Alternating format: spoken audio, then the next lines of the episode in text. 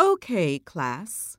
Gather around and I will tell you about this Native American village display.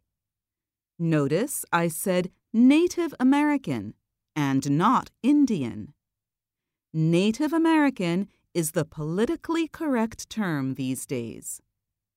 Villages were usually located on the banks of rivers, by inlets, bays, or lakes, next to a body of water. Thus, you see the canoes by the riverbank. They served the community for transportation, fishing, getting to hunting grounds, and so on. Over here, you see a typical teepee, which served as the home, yet it was mobile in case of a move. Each teepee housed a family, and they did their cooking inside. That is why there is a large vent near the top where the support poles are lashed together. Do Native Americans still live in teepees? Only the ones who want to.